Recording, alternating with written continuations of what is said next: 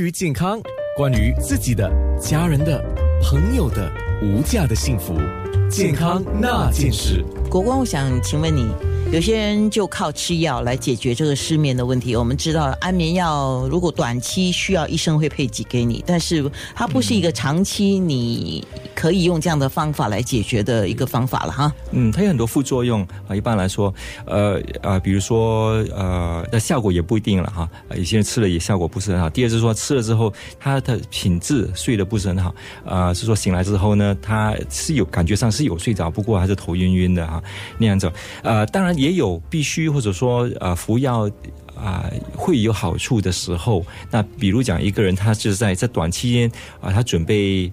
呃呃啊，他面对的是一个呃很有期限的一个状况，比如说要搬家啦，或者说啊要换工作了啊，那那压力造成他难以入眠。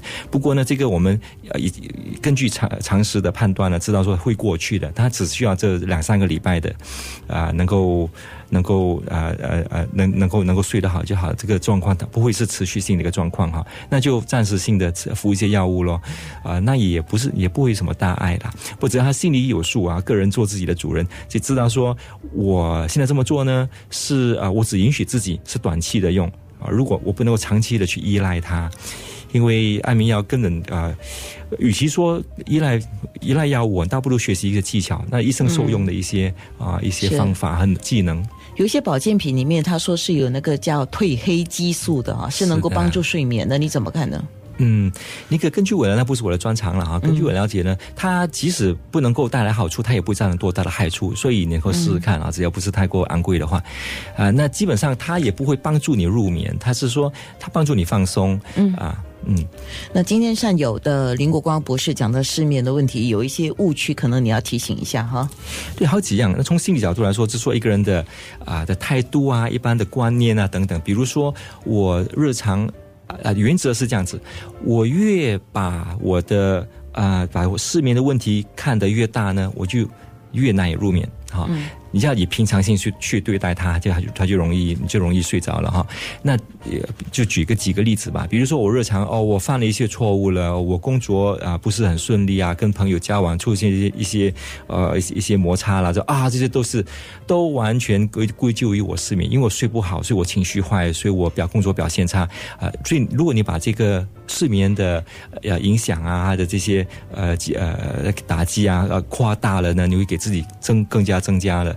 啊，这个呃，对于失眠的的苦恼了，那可能会让你更难以入眠。就那比较有帮助的态度，就是说我是有这个问题，那我很正面的去学习一些技巧，去应用它，而不是说把所有的问题都归咎于失眠啊。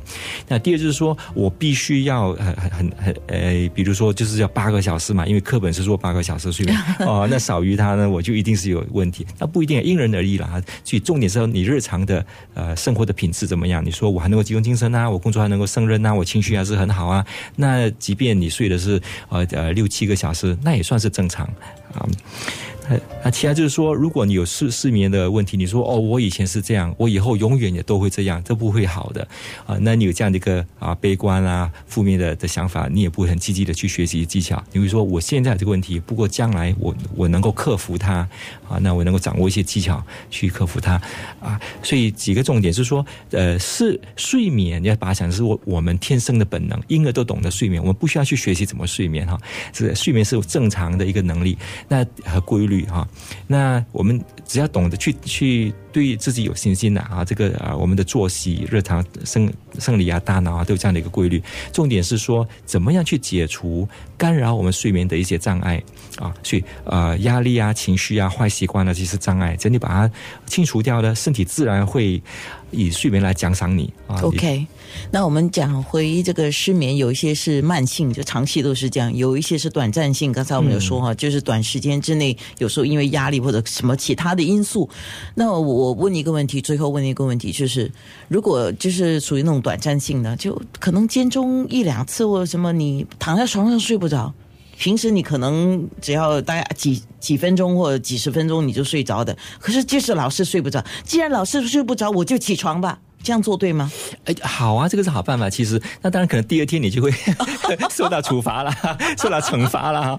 他说啊，太太太痛苦了。不，呃，与那与其说你就躺在床上就滚来滚去，翻来覆去啊，睡不了，那你倒不如起来做一些有有啊有有呃你值得做的你觉得这样是 OK 的哈？是 OK 的。那重点是说你起来之后做些什么。如果你起来之后你是做一些越做越精神的东西，那当然就会有碍于你在入睡了哈。你起来之后听一些轻音乐，听听听数羊了哈，那个可爱的歌，或者说去看一些小说啊，是你喜欢你喜欢看的一些轻松啊，就练习一下我眼皮放松啊，长呼气等等，啊然后再入睡。所以起离开床是是绝对啊、聪明的做法。OK 的啊，嗯，好，谢谢国光，谢谢你，谢谢安娜。健康那件事。